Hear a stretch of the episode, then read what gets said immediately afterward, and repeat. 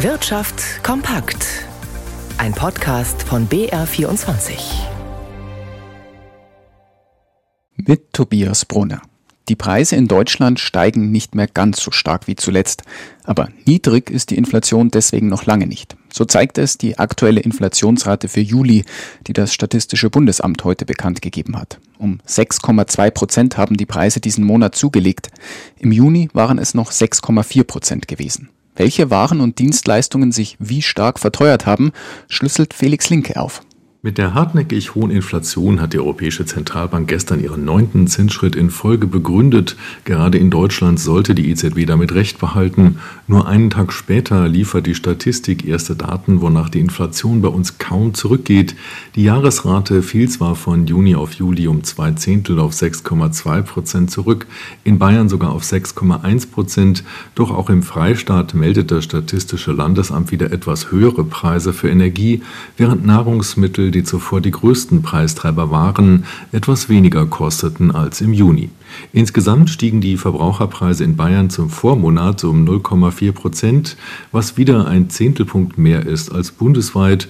So lässt sich aus den jüngsten Daten noch kein eindeutiger Trend herauslesen. Ein Problem ist, dass die sogenannte Kerninflation ohne Energie und Nahrungsmittel immer noch sehr hoch ist. Sie liegt in Bayern bei 5,8 Prozent. Gründe dafür sind hohe Lohnkosten und der Fachkräftemangel, welche die Dienstleistungen weiter verteuern, aber auch das Warenangebot kostet immer noch 7% mehr als vor einem Jahr. Und vom Statistischen Bundesamt kamen heute auch Zahlen zum Bruttoinlandsprodukt. Demnach ist die deutsche Wirtschaft im vergangenen Quartal zwar nicht mehr geschrumpft, aber sie stagniert jetzt. Aber wie sieht es im Moment am Arbeitsmarkt aus? Zuletzt war die Zahl der Arbeitslosen ja leicht gestiegen, ungewöhnlich für diese Jahreszeit, eben auch wegen der schwierigen wirtschaftlichen Lage. Warum sich aber am Arbeitsmarkt kein negativer Trend abzeichnen dürfte, weiß Wolfram Welzer. Das Institut für Arbeitsmarktforschung IAB verbreitet vorsichtigen Optimismus. Die Talsohle bei den Aussichten für den Arbeitsmarkt könnte jetzt erreicht sein, erklärt Forschungsleiter Enzo Weber. Er stützt sich darauf, dass das vom IAB monatlich errechnete Arbeitsmarktbarometer im Juli nur noch minimal gesunken ist. In den Monaten zuvor war es regelrecht abgestürzt, hauptsächlich wegen der Energiekrise, so die Analyse aus Nürnberg. Allerdings, so die Prognose, bleibe ein grundsätzliches Problem bestehen. Die Zahl der Beschäftigten habe zwar auch während der Krise stetig zugenommen und werde weiter wachsen, dennoch werde die Arbeitslosigkeit nicht zurückgehen, sondern ebenfalls steigen. Die Jobchancen von Arbeitslosen seien noch immer unter Vor-Corona-Niveau. Es bestehe die Gefahr, so IAB-Forscher Weber, dass sich Arbeitslosigkeit verfestige. Individuelle Betreuung, Vermittlung und Qualifizierung von Arbeitslosen seien daher weiter wichtig. Und noch weitere Wirtschaftsmeldungen des Tages. Der Chemiekonzern BASF will sein Sparprogramm weiter vorantreiben. Das hat der Vorstand heute bei der Vorlage der endgültigen Quartalszahlen noch einmal betont. Auch im zweiten Quartal waren Umsatz und Gewinn bei BASF stark zurückgegangen.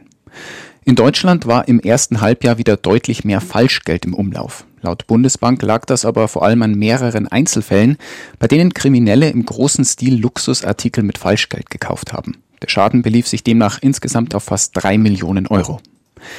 Adidas will ab kommender Woche weitere Restbestände der Yeezy-Schuhe abverkaufen. Diese stammen aus der früheren Zusammenarbeit mit dem Skandalrapper Kanye West.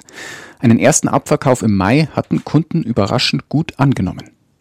Für Bundeswirtschaftsminister Habeck spielen Bayerns private Raumfahrtunternehmen eine wichtige Rolle, um unabhängiger von Anbietern außerhalb Europas zu sein. Das hat Habeck heute gesagt, als er ESA Aerospace in Ottobrunn besuchte. Gestern war der Minister bei der Rocket Factory Augsburg zu Gast gewesen. Und schauen wir noch an die Finanzmärkte zu Market Ziller in unserem Börsenstudio. In einer knappen Stunde ist ja Schluss am deutschen Aktienmarkt, zumindest beim Computerhandel. Wie sieht denn die Bilanz für diese Woche aus? Auf jeden Fall positiv. Am vergangenen Freitag hatte sich der DAX mit 16.177 Punkten ins Wochenende verabschiedet. Derzeit stehen 16.440 angeschrieben. Das macht gegenüber gestern 0,2 Prozent mehr. Das heißt, die 16.400er Marke scheint gut abgesichert, Wenige Punkte haben heute gereicht, damit der DAX wieder auf Rekordkurs gehen konnte. Damit hat der Index die lethargischen Sommerwochen erst einmal hinter sich gelassen und ist nach oben ausgebrochen, fragt sich nur, wie lange das anhält, bevor dann doch wieder Kasse gemacht wird.